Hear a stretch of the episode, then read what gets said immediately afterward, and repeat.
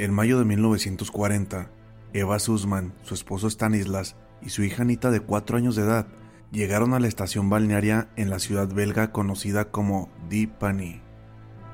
Ahí se reunirían con el padre de Stanislas y su familia. Era un día de fiesta organizado en el último minuto para celebrar el regreso de Eva de su ciudad natal, Ginebra, a la que había ido a visitar a su familia. Dipany era ideal para vacaciones familiares por sus extensas playas de arena blanca, pero al día siguiente de su llegada, el 10 de mayo de 1940, Alemania invadió Bélgica, Luxemburgo y Holanda. Anita escuchó la noticia de la invasión gracias a un guardia de la policía local que llevaba un tambor.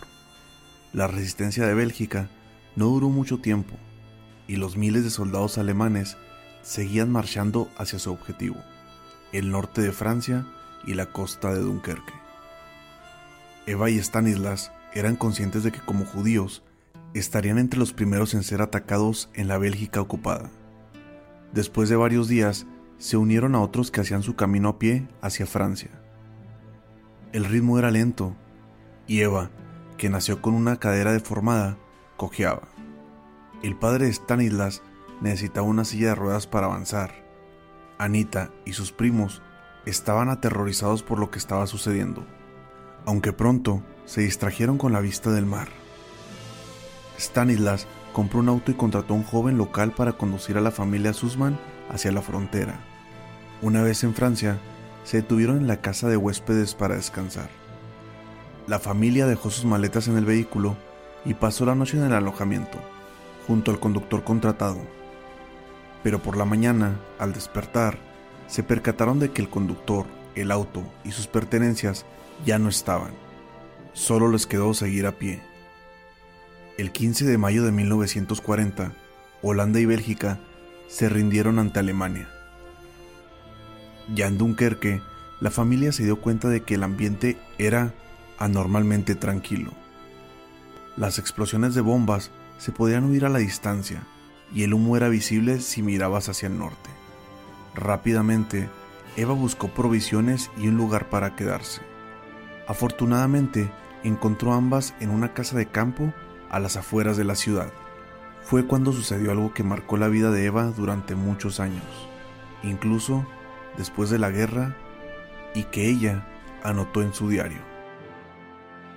No sabíamos que todo el ejército inglés estaba en Dunkerque y que intentaba escapar por barco. Pasamos una noche terrible bajo el bombardeo de Dunkerque. No sabíamos qué pasaría con los soldados en la playa. Pensamos que deberíamos abordar uno de los barcos que se dirigía hacia Inglaterra. El 21 de mayo de 1940, las tropas británicas, francesas y belgas quedaron atrapadas a lo largo de la costa francesa. En junio de 1940, unos 330.000 soldados aliados, rodeados por el avance nazi, lograron alcanzar la costa inglesa, en una retirada que marcó el devenir de la Segunda Guerra Mundial el milagro de Dunkerque. Así se bautizó la denominada Operación Dínamo, durante la cual más de 300.000 tropas francesas, británicas y canadienses escaparon de la invasión alemana desde las playas cercanas a Dunkerque entre el 29 de mayo y el 4 de junio de 1940. Una división francesa había contenido a los alemanes cerca de Lille, y los aliados pudieron reunirse en Dunkerque, pero el tiempo se estaba agotando el primer ministro británico, Winston Churchill, había pedido a pequeñas embarcaciones y barcos privados que se reunieran a lo largo de aquella costa para evacuar a los aliados. Stanislas y su familia se reunieron con otros civiles que huían del bombardeo. Se dirigieron hacia el suroeste con la esperanza de que un tren los llevara lejos del frente enemigo, en bicicletas, autos, carruajes o camiones. Jóvenes, viejos, mujeres y niños huyeron hacia el sur de la manera que pudieron. Nadie sabía cuánto duraría el viaje, ni dónde pasarían la noche, y más de 20.000 civiles perderían la vida en los próximos días. Anita aún recuerda la calidez del abrigo de piel de su madre. Dormía con ella y se cubría con el abrigo cuando hacía frío por la noche. Se convirtió en un tesoro más de lo que Eva podría haber imaginado. Luego vendría la separación. Stanislas decidió comprar una moto con asiento lateral y un joven se ofreció para llevar a Eva y Anita. En cambio, Stanislas permanecería con su padre y la familia de su hermano. Ellos intentarían llegar hasta Lyon desde donde pensaban tomar un tren. La huida en moto fue lenta debido a la gran multitud de refugiados. Al final, la gasolina se agotó y tuvieron que continuar a pie. Fueron días de caminar sin nada que comer, comprando pan y verduras a los lugareños. Eva escribió en su diario, Nunca olvidaré a un granjero que me dio un huevo para Anita, una señora que quería arrebatármelo para alimentar a su anciano marido. Lo guardé para Anita, pude hervirlo, lo comió muy feliz y lo vomitó inmediatamente.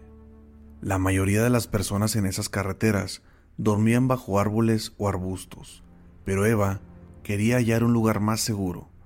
Una noche llamó a la puerta de una granja pidiendo comida y un lugar para dormir. Sin embargo, el campesino que vivía ahí estaba abrumado por la cantidad de refugiados que llamaba a su puerta. Les negó la entrada y tuvieron que refugiarse en los campos cercanos. Se despertaron por el sonido aterrador de un bombardero alemán Stuka. Las sirenas eran una advertencia de ataque inminente. Eva observó al avión acercarse hacia su objetivo con sus ametralladoras, escupiendo balas por todas partes. Luego, dejó caer una bomba en la granja y los campos cercanos se incendiaron.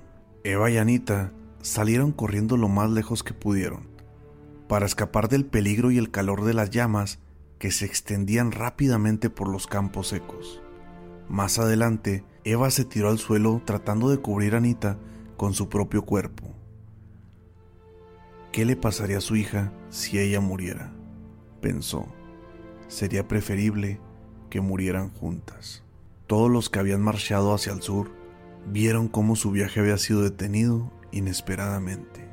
Eva había oído rumores de que el enemigo se acercaba, pero no se dio cuenta de que el ejército de ocupación alemán ya estaba por todas partes. En el puesto de control instalado por los alemanes, Eva se encontró cara a cara con el primer soldado alemán nazi que había visto en su vida. Insegura de cómo dirigirse a él, se decidió hablarle en alemán. Su intención era hacer todo lo posible para que ella y su hija abandonaran los campos franceses y pudieran ir a la capital belga, Bruselas. Mientras Eva hablaba con los alemanes, Anita había estado recogiendo margaritas y decidió rescatar a su madre. La pequeña Anita le entregó un ramo de flores que había escogido al soldado alemán. Ella recuerda la escena hasta el día de hoy. El soldado nazi me tomó en sus brazos con las flores y le dijo a mi madre que él tenía una hija de la misma edad en casa. Nos preguntó de dónde veníamos y qué podía hacer para ayudar. Cuando mi madre dijo Suiza, se rió. Recuerda Anita. No había carreteras abiertas hacia Suiza neutral, pero el soldado sí las ayudó a llegar a Bruselas. Mientras el resto de la cola miraba con envidia, Eva y Anita se metieron en un Volkswagen con chofer y fueron llevadas a la capital de Bélgica. Después de seis semanas, finalmente se reunieron con la familia de su padre. Pero a medida que las leyes antisemitas se intensificaban en Bruselas, Anita tuvo que ser trasladada en un tren de la Cruz Roja Suiza, siendo seguida por su madre. Stanislas trató de unirse a ellas, pero fue capturado y finalmente asesinado por los nazis en Auschwitz en febrero de 1943.